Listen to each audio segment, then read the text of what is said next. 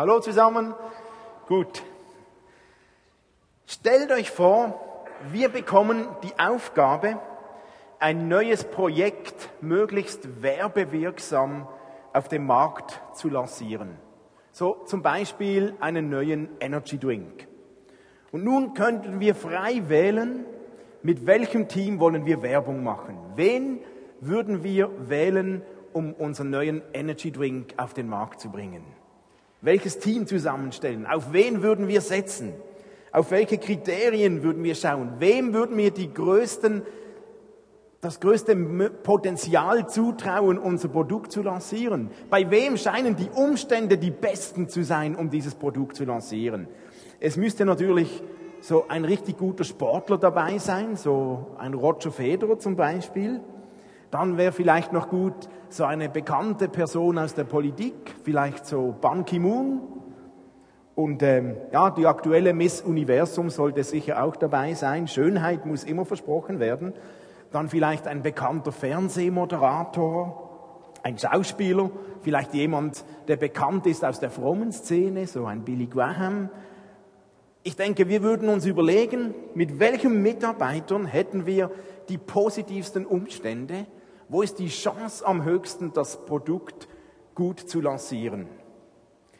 Lasst uns heute zusammen in die Bibel schauen und anschauen, wen Gott damals gewählt hat, um sein Produkt auf den Markt zu bringen. Sein Produkt, Reich Gottes, auf den Markt zu bringen. Wen hat Gott gewählt? Wem hat Gott zugetraut, der wird mein Produkt, Reich Gottes, ausbreiten, am besten vorwärts bringen können? Und als ich das gelesen habe, war ich doch ziemlich erstaunt. Wir schauen heute in die Apostelgeschichte und sehen, wie Jesus den Paulus, den Saulus gewählt hat. Saulus, ein paar Worte zu ihm. Wir kennen ihn als Paulus. Früher hat er Saulus geheißen. Saulus war hoch angesehen in der jüdischen Elite. Er war hoch gelehrt, ausgebildet von diesem bekannten ähm, Gamaliel, er hatte einen hohen Status, einen guten Ruf. Der war wirklich, der hatte was drauf, der konnte aber auch viel verlieren. Saulus war der Vorzeigepharisäer damals. Er kannte das Gesetz besser als alle anderen. Der war gelehrt im Judentum. Und Paulus war radikal. Er war richtig fanatisch für das Judentum. Er war so fanatisch, dass es eigentlich keine Toleranz gab gegenüber andersdenkenden Menschen. Paulus war der Bewahrer des Judentums. Er hat es sich zur Aufgabe gemacht, alles dafür zu tun, dass das Judentum nicht verwässert wird und nichts anderes kommt. Auf der anderen Seite war dieser Saulus, wir lesen das gleich noch in der Apostelgeschichte, der Gegner der Christen. Dieser Saulus hat sich nämlich an vorderster Front hervorgetan, um diese neue Strömung der Christen zu bekämpfen. Er hasste diese Christen richtig gehend. Er sah diese Christen, diese neue Bewegung als Übel, als Gift gegen das Judentum, als Übel, welches das Judentum bedrohen könnte. Und so wurde Paulus, Saulus, der Kämpfer gegen diese Christen. Und er hat sie verfolgt. Er hat die Christen gejagt. Und zwar rücksichtslos, erbarmungslos. Wir lesen, wie dieser Saulus Männer verfolgt hat, Frauen verfolgt hat, Kinder verfolgt hat. Er ließ sie einsperren und er nahm sogar Morde in Kauf. Wir, haben, wir lesen, dass er sich gefreut hat, als Stephanus gesteinigt wurde. Also dieser Saulus, der hat sich ausgezeichnet durch eine unglaubliche Brutalität und Härte gegenüber der Christen. Und ausgerechnet diesen aggressiven, brutalen Christenhasser hat Gott auserwählt, um seine Botschaft zu verkünden? Ich meine, hey, dieser Saulus, der hat jetzt mal nicht gerade ein gutes Bewerbungsdossier, das er vorzeigen konnte. Keine Spur von Barmherzigkeit, von Liebe, von Bescheidenheit. Diesen Mann soll Gott gebrauchen können? Wie ist das möglich? Gut, wir könnten sagen, eigentlich ja ganz schön schlau von Gott, weil Flucht nach vorne, so mach deine Feinde zu deinen Freunden und dann bist du sie auch los. Nur dieser Saulus, der kam nicht in ein gemachtes Nest. Der Start von seiner Berufung im Reich Gottes, der war mühsam, der war nicht begünstigt. Die Umstände, die waren nicht gut. Nichts von göttlichem Rückenwind. Es war schwer. Dieser Saulus, dieser Paulus erlebte viele Hürden und Hindernisse. Wie konnte Gott sich ausgerechnet auf diesen Mann berufen? Wir kennen die Geschichte, wie Jesus diesem Saulus begegnet ist. Auf dem Weg nach Damaskus war er. Er wollte nach Damaskus reisen, um auch dort die Christen, die dorthin geflüchtet waren, zu verfolgen und zu jagen. Und dort plötzlich trifft ihn ein Licht und eine Stimme vom Himmel, die mit ihm spricht und sagt, was verfolgst du mich? Und Paulus sagt, wer bist du?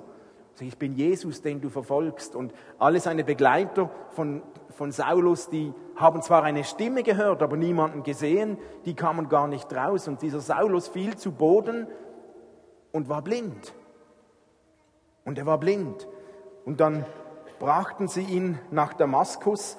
Und ab hier lesen wir ein bisschen aus der Apostelgeschichte. Wenn ihr eine Bibel dabei habt, nehmt sie doch mit hervor, sonst könnt ihr ein paar Verse auch in den nächsten Folien mitlesen. Apostelgeschichte 9.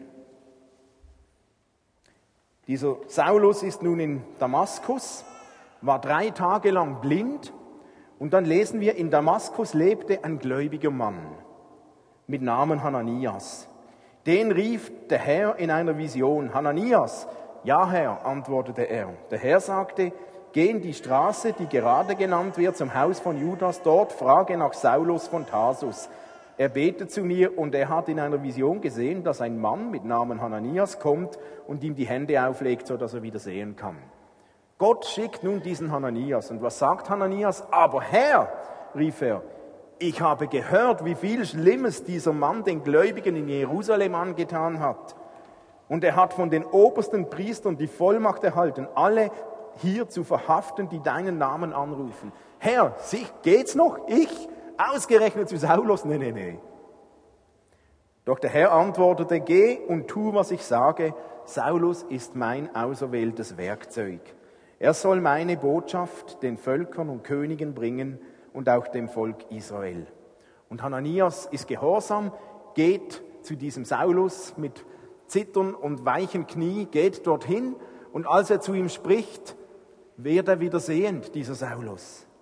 Und dann lesen wir, in welchen Umständen nun der Dienst von Saulus begann, als er wieder sah. Saulus blieb zunächst bei den Gläubigen in Damaskus. Er begann sofort damit, in den Synagogen von Jesus zu predigen und zu verkünden, dass er der Sohn Gottes sei, Jesus. Alle, die ihn hörten, wunderten sich. Ist das nicht derselbe Mann, der die Anhänger von Jesus in Jerusalem so hart verfolgt hat? fragten sie. War er nicht gekommen, um sie auch hier in Fesseln zu legen und vor die obersten Priester zu führen? Er hatte einen Ruf, dieser Saulus. Doch Saulus predigte immer überzeugender. Er verwirrte damit die in Damaskus lebenden Juden, weil er bewies, dass Jesus der Christus ist. Nachdem einige Zeit vergangen war, beschlossen die führenden Männer des jüdischen Volkes, ihn zu töten. Ein Mordkomplott. Saulus erfuhr davon und wusste, dass man ihm Tag und Nacht am Stadttor auflauerte, um ihn umzubringen. Deshalb ließen einige der Gläubigen ihn nachts in einem großen Korb durch eine Öffnung in der Stadtmauer hinab. Als, als Saulus wieder in Jerusalem eintraf, versuchte er, sich mit den Gläubigen dort in Verbindung zu setzen. Ja, ist logisch, der hat jetzt Jesus kennengelernt, hat gehört, ich bin jetzt auch Christ. Er versuchte mit ihnen in Kontakt zu kommen ähm, in Verbindung zu Aber alle hatten Angst vor ihm, denn sie glaubten nicht, dass er wirklich zu Jesus gehörte. Doch schließlich führte Barnabas ihn zu den Aposteln und erzählte ihnen, wie Saulus auf dem Weg nach Damaskus den Herrn gesehen hatte. Er berichtete ihnen, was der Herr zu ihm gesagt hatte und wie mutig Saulus in Damaskus im Namen von Jesus gesprochen hatte. Daraufhin nahmen die Apostel Saulus in die Gemeinde auf. Lasst uns ein bisschen genauer hinschauen, was waren denn die Umstände, wie Saulus seinen Dienst begann. Da war einmal dieser Hananias, ein wichtiges Pöselstein in dieser Geschichte, denn er hatte den Auftrag, Saulus zu besuchen, als er blind war. Dieser Hananias, ein gottesfürchtiger Mann, von Gott berufen, aber er wollte nicht. Er hatte Angst vor Paulus. Und er wollte nicht. Dieser Saulus war blind, gesundheitlich außer Gefecht gesetzt. Vielleicht machte ihn das noch gefährlicher. Und Hananias hatte so viel Schlechtes gehört über diesen Saulus, dass er sagte, nein, ich gehe doch nicht mein Leben riskieren für den. Er wollte nicht. Der schlechte Ruf von Saulus ist ihm vorhergeeilt. Und das ist schon mal ein, ein schlechtes Vorzeichen, um einen Dienst zu beginnen. Er hatte einen schlechten Ruf. Dann waren da die Pharisäer in den Synagogen von Damaskus. Die verstanden die Welt nicht mehr. Die haben sich gefreut auf Saulus. Nun kommt er endlich und vertreibt mit uns die Christen. Die haben ihn nicht verstanden. Die waren verwirrt, die waren enttäuscht, die waren verunsichert. Da war nichts von Offenheit diesem neuen Saulus und seiner Predigt für das Christentum gegenüber. Sie schüttelten den Kopf, sie waren unsicher, verwirrt, sie hielten Paulus für verrückt. Dann waren die Juden da in Damaskus.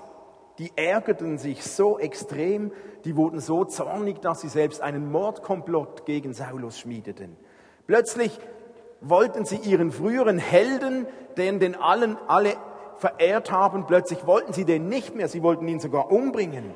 Und bei Nacht und Nebel muss dieser Saulus von Freunden durch ein Loch in der Mauer runtergelassen werden in einem Korb, weil es sonst zu gefährlich war. Und schließlich sind da die Christen, die Apostel in Jerusalem, nicht mal von denen bekam er Unterstützung. Nicht mal die sagten, hey Saulus, cool bist du nun auf unserer Seite, schön bist du da. Nee, sie hatten Angst vor ihm. Sie wiesen ihn ab. Er versuchte mit ihnen in Kontakt zu kommen, aber er hatte keine Chance. Sie wollten ihn nicht. Er stieß auf Ablehnung von den Christen. Was muss das bei diesem Saulus ausgelöst haben? Jetzt endlich gehöre ich auch dazu, jetzt werde ich von den eigenen Leuten abgelehnt. Also nicht gerade gute Voraussetzungen von Saulus für einen missionalen Lebensstil. Er erlebte keine offenen Menschen, Ihm wurde mit Angst begegnet aufgrund seines schlechten Rufes, Misstrauen, Ablehnung, Unverständnis, Morddrohungen. Und dieser Saulus hatte auch Schwächen. Er wusste genau, mein bisheriges Leben spricht eigentlich nicht für mich, für diesen Dienst.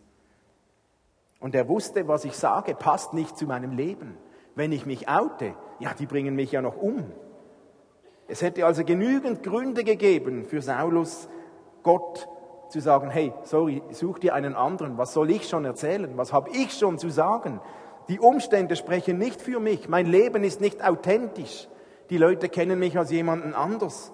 Meine Lebensführung ist sogar ein Hindernis, alle haben Angst vor mir. Ich werde nur noch abgelehnt von meinen Freunden, von meinen Feinden, von meinem Umfeld. Ich habe sogar Morddrohungen bekommen, Gott. Wo ich bin, ernte ich nur Kopfschütteln und Unverständnis. Niemand hört mich, niemand versteht mich. Und von den Christen bin ich auch enttäuscht. Nicht mal zu denen kann ich gehen. Die lehnen mich auch noch ab. Und dann war Saulus wahrscheinlich auch noch ein bisschen geschwächt von, der, von seiner Blindheit. Er konnte also nicht aus positiven Erlebnissen schöpfen.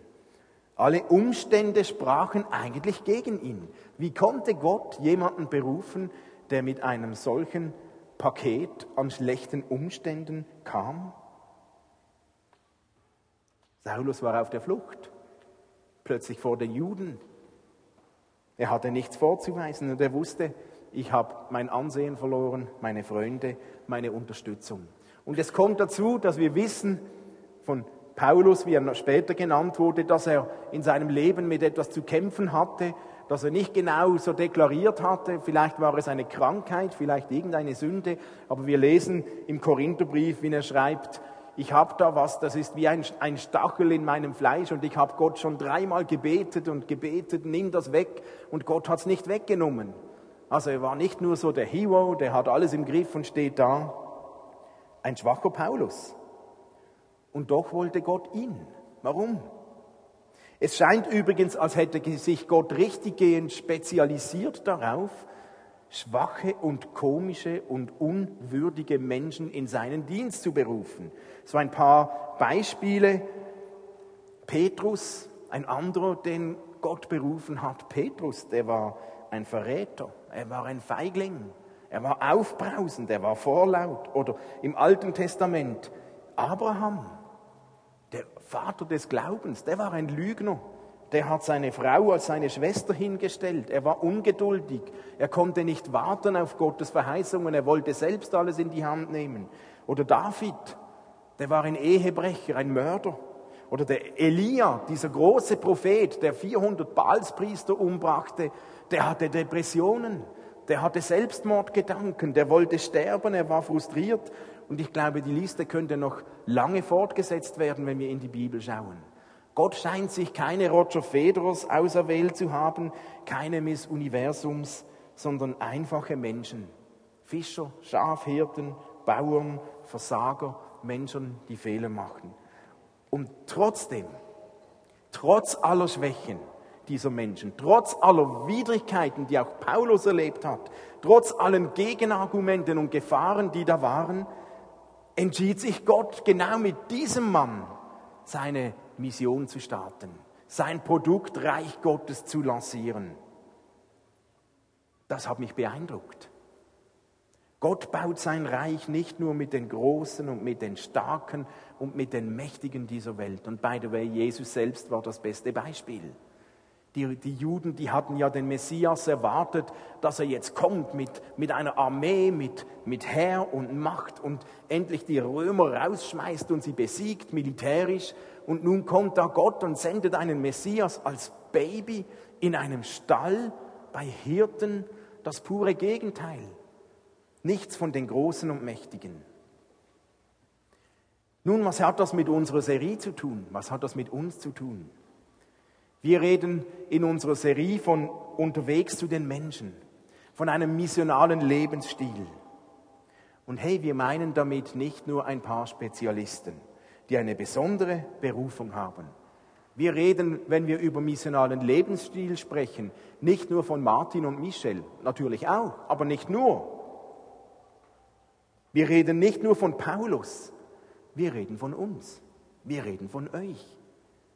Du bist gemeint, wenn es darum geht, unterwegs zu den Menschen zu sein, durch Bewege.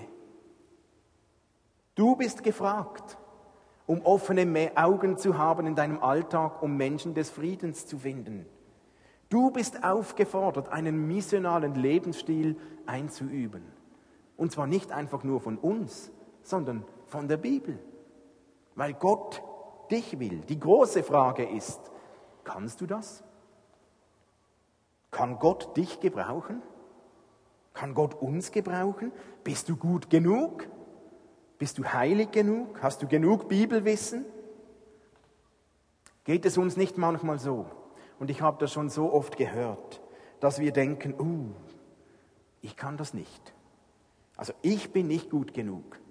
Oder ich, ich weiß zu wenig. Ich bin kein Vorzeigechrist. Beten, okay, aber missional leben, uh, eigentlich habe ich zu viel Dreck am Stecken. Eigentlich bin ich zu schwach. Ja, was habe ich schon zu sagen? Sprechen, reden. Ja, nein, was, das kann ich nicht. Ich bin zu wenig gesalbt oder alle meine Umstände sprechen eigentlich gegen mich. Da gibt es zu viele Hürden in meinem Leben. Also, sorry, Gott, such dir doch jemanden anderes. Da gibt es so viele andere, die, die, nimm doch den, der kann gut sprechen. Nimm doch den, der sieht gut aus. Aber ich, sorry, das ist nicht mein Business. Kennst du solche Gedanken? Ist euch das auch schon mal durch den Kopf gegangen? Und wie sie, die kommen ja nicht vor allem dann, wenn es darum geht, dass wir beten oder Bibel lesen. Das können wir schon. Aber solche Gedanken kommen vor allem dann, wenn es darum geht, missional zu leben mit Menschen offen zu sein, ein Auge für Menschen zu haben, Gottes Reich zu verbreiten, seinen Glauben zu leben und zu bezeugen, dann kommt plötzlich, uh, also, ja, also ich werde nie ein Evangelist sein. Also ich werde nie Missionalspezialist sein. Das Unglaubliche ist, Gott wählt dich als seinen Mitarbeiter, so wie er Paulus gewählt hat, trotz deiner Schwächen, trotz deiner Fehler. Und ich habe so oft erlebt und ich habe hier bei uns erlebt und Gott, Jesus baut sein Reich. Und wenn wir schon nur ein bisschen in unsere Gemeinde schauen, Jesus baut sein Reich mit Menschen, die Schiffbruch erlebt haben in ihrer eigenen Ehe. Jesus baut sein Reich mit Menschen, die gesundheitlichen Zerbruch erlebt haben. Mit solchen, die Depressionen haben, mit solchen, die einen Herzinfarkt hatten, mit solchen, die gesundheitlich angeschlagen sind. Jesus baut sein Reich mit Menschen, der Leben nicht immer mit ihrem Reden übereinstimmt. Jesus baut sein Reich mit Menschen, die sündigen und die vielleicht manchmal nicht loskommen von ihrer Sünde. Jesus baut sein Reich mit Menschen, die immer wieder am selben Problem kämpfen. Jesus baut sein Reich mit Menschen, die Angst haben, die Menschenfurcht haben, die ein tiefes Selbstwertgefühl haben. Jesus baut sein Reich mit Menschen, die zu wenig schlafen und gereizt und müde sind, weil vielleicht ihr Buschi zu viel Unterhaltung in den Nächten sorgt. Jesus baut sein Reich mit Menschen, die von der Arbeit derart gefordert sind, dass sie nicht tun, was sie eigentlich ja so sehr möchten, aber sie können gar nicht. Jesus baut sein Reich mit Menschen, mit mir, mit dir. Und anscheinend kommt es Gott nicht darauf an, wie gut unser Leumund ist, wie gut unser Zeugnis ist, wie gut unsere Umstände sind, wie fähig wir uns fühlen. Gott hat ein anderes Kriterium. Und ich sehe hier bei Paulus vier Schlüssel, die mich interessant dünken, die diesem Saulus, Paulus geholfen haben, in den Dienst zu kommen. Ein erster Schlüssel, den wir gelesen haben in der Apostelgeschichte, dieser Saulus wurde ermutigt durch Barnabas. Da war dieser Barnabas. Als Saulus versucht hatte, mit den Christen in Kontakt zu kommen. Und er schaffte es nicht, die hatten Angst. Bis Barnabas kam und sich erbarmte und Saulus mitnahm. Und ich kann mir vorstellen, wie sich dieser Barnabas gefühlt hatte oder wie die Christen, die Apostel ihm begegnet sind, als der mit Saulus im Schlepptau kam. Aber Barnabas hat ihm die Tür zu den Christen geöffnet und hat ihn mitgenommen. Er wurde sein Fürsprecher, sein Mentor, ein Freund, der ihn begleitet hat, der ihm geholfen hat, Fuß zu fassen unter den Christen, in die Gemeinde zu kommen. Und er hat letztlich Versöhnung ermöglicht zwischen diesem Saulus und den Christen. Manchmal brauchen wir in unserem Leben so einen Barnabas, jemand, der uns mitnimmt, jemand, der ein Fürsprecher für uns ist, jemand, der uns zur Seite steht, oder vielleicht braucht jemand dich als einen Barnabas. Das ist ein erster Schlüssel. Wie kam Gott dazu, Saulus zu brauchen? Er hat mal auch schon diesen Hananias gesandt, aber dann den Barnabas, der ihm die Tür geöffnet hat. Ein zweiter Schlüssel. Saulus, Paulus war getroffen von Jesus. Er hatte Jesus Christus getroffen. Er ist Jesus, dem Auferstandenen, begegnet. Und er wurde derart getroffen von Gott, von dieser Liebe Gottes, dass er nicht mehr anders konnte und auch nicht wollte. Dieser Paulus wurde derart etwas von gepackt und elektrisiert von Jesus selbst, dass er bereit war, trotz allen Hindernissen und, und Hürden diesen Weg zu gehen. Wir lesen, wie, wie Paulus im Philippo-Brief im dritten Kapitel Folgendes schreibt. Und jetzt Denkt mal daran, dieser Paulus hat vorher war der größte Gegner der Christen. Er hat sie verfolgt. Und nun schreibt er, früher hielt ich diese Dinge für einen Gewinn, aber jetzt, wo ich Christus kenne, betrachte sie als Verlust. Ja, wirklich, alles andere erscheint mir wertlos, wenn ich es mit dem unschätzbaren Gewinn vergleiche, Jesus Christus als meinen Herrn kennen zu dürfen. Durch ihn habe ich alles andere verloren und betrachte es wie als Dreck. Nur er besitzt Wert für mich. Und zu ihm möchte ich um jeden Preis gehören. Deshalb vertraue ich nicht mehr auf meine Gerechtigkeit, die aus dem Befolgen des Gesetzes kam, sondern auf die Gerechtigkeit, die ich durch den Glauben an Christus habe. Auf die Gerechtigkeit, die von Gott kommt und dem Glaubenden zugesprochen wird. Ich möchte nichts anderes mehr kennen als Christus und ich will die mächtige Kraft, die ihn aus den Toten auferstehen ließ, an meinem eigenen Leib erfahren. Wow. Hey, wie war dieser Paulus gepackt von Christus? Ich möchte nichts anderes mehr. Alles, was vorher war, hat wie seinen Wert verloren gegenüber dem, was ich nun bekommen habe, durch das ich diesen Jesus getroffen habe.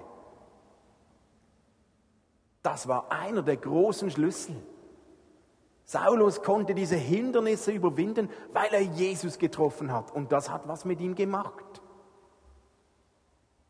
Hast du diesen Jesus auch schon so getroffen? Könntest du auch so schwärmen und sagen, nichts anderes mehr. Ich möchte, alles andere ist wie Dreck, alles andere ist mir nichts mehr wert. Ich möchte nichts anderes als nur noch diesen Jesus zu kennen. Wow, das sind starke Worte. Lassen wir Jesus immer wieder so an uns heran dass er unser Herz so packt, dass wir das mit Paulus schreiben könnten. Ein dritten Schlüssel, den ich sehe bei Paulus, er hat nicht nur Jesus getroffen, er hat den Ruf Gottes gehört. Den Ruf Gottes. Durch diese Stimme, durch seine Blindheit, durch Hananias, durch die Apostel. Paulus hatte verstanden, dass es nicht um ihn ging, dass ich wieder sehe, dass ich wieder bekannt bin, sondern er hat den Ruf Gottes gehört. Was hat Gott zu Hananias gesagt? Saulus ist mein auserwähltes Werkzeug. Er soll meine Botschaft den Völkern und Königen bringen und auch dem Volk Israel. Er hat den Ruf Gottes gehört. Du bist nicht nur erwählt, damit es uns gut geht, damit es dir gut geht. Du hast einen Job. Du hast eine Aufgabe einen missionalen Lebensstil zu führen, für mich Reich Gottes auszubreiten.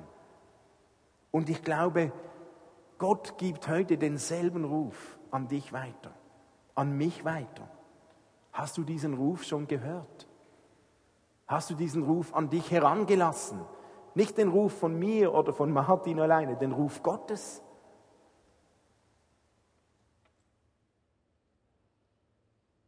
Bewege Menschen des Friedens, unterwegs zu den Menschen.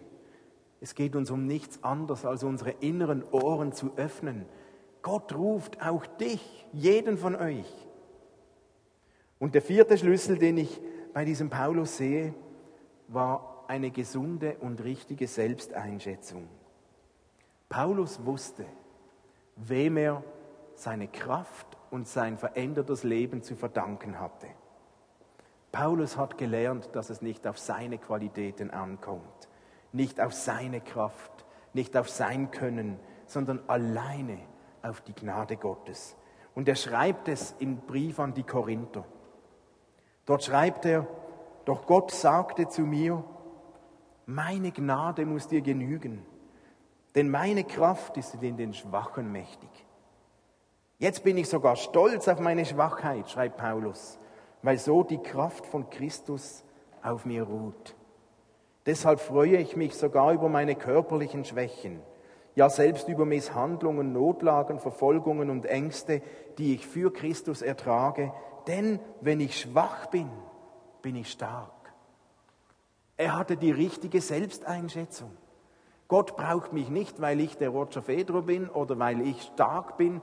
Gott braucht mich gerade, wenn ich schwach bin trotz meiner Schwäche, weil dieser Jesus sagt, dieser Gott ihm gesagt hat, wenn du schwach bist, dann bist du offen für meine Kraft. Und meine Kraft ist in den Schwachen mächtig. Meine Kraft ist genau dort wirksam, wo die Umstände schlecht sind. Meine Kraft kommt genau dann zum Zug, wenn Menschen mich auch brauchen. Die Starken, die brauchen keine Kraft Gottes. Die denken, ich habe sowieso alles im Griff. Aber diejenigen, die wissen, meine Kraft kommt von Gott, der Ruf kommt von Gott, aber Gott gibt uns auch die Kraft und plötzlich macht diese Berufung total Sinn.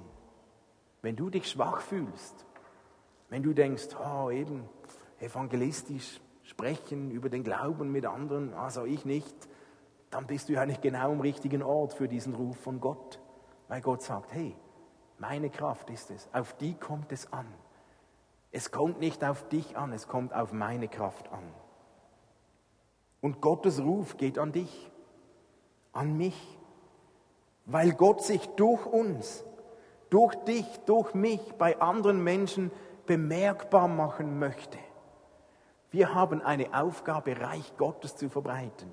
Wir sind gewählt in das Team Gottes, um die Marke Reich Gottes zu leben. Und Gottes Gnade, Gottes Liebe, ist letztlich das Gewürz, auf das es ankommt. Menschen erleben Gott durch uns nicht, weil wir so toll sind, weil wir so gut sind, sondern weil wir getroffen worden sind von dieser Liebe Gottes, weil wir diesen Jesus getroffen haben, wie es Paulus geschrieben hat. Und diese Liebe Gottes, diese Gnade Gottes, hey, die sind hoch ansteckend. Das ist wie ein Virus, mit dem man infiziert ist. Dieser Virus der Liebe Gottes ist ansteckend. Wir sind also nicht bevollmächtigt mit Kraft, weil wir so stark sind, sondern weil wir infiziert sind. Nicht, weil der Träger dieses Viruses so super ist, sondern weil dieser Virus der Gnade Gottes, der Liebe Gottes so stark ist.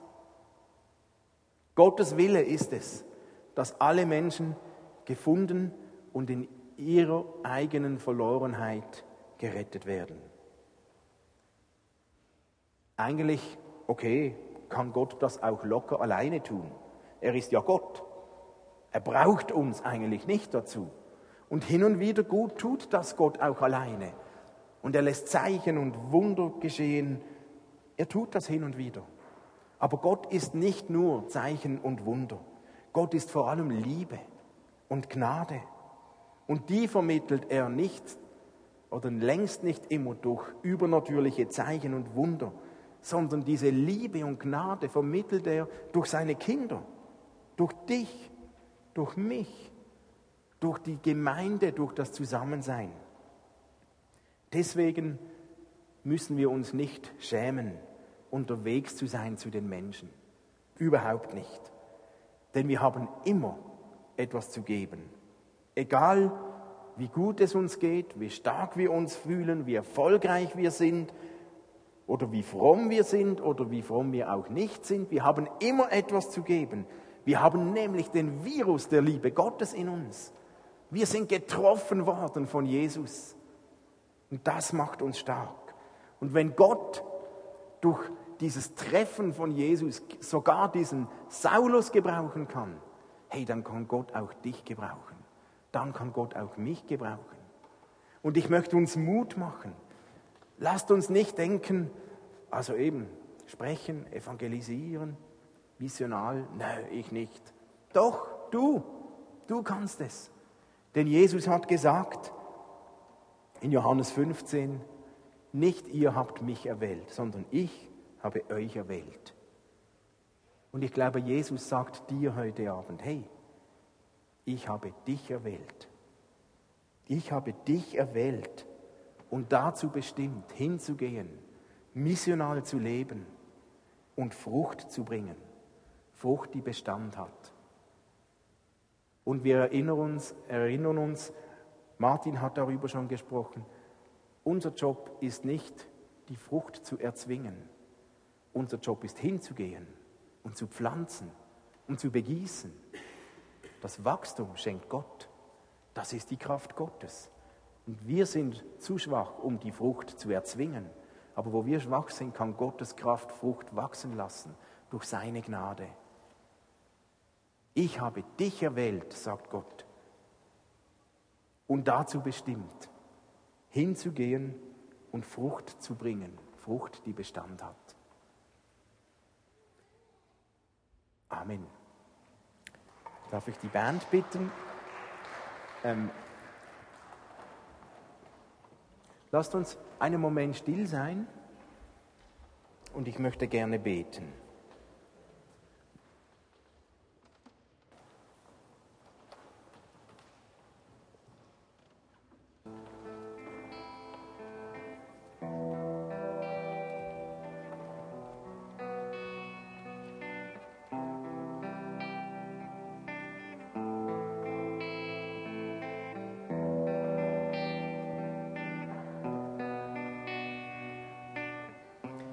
Jesus, ich danke dir für diese spezielle, aber auch ermutigende Geschichte in der Apostelgeschichte von diesem Saulus.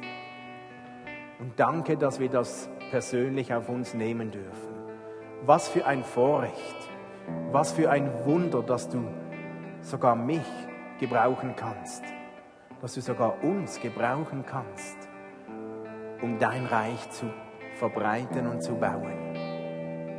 Was für eine Ehre, Jesus. dass du selbst mich berufen hast. Auch ich wäre nicht stark genug, nicht gut genug. Wie bei Paulus gibt es auch bei mir genügend Umstände, die nicht für diesen Dienst sprechen.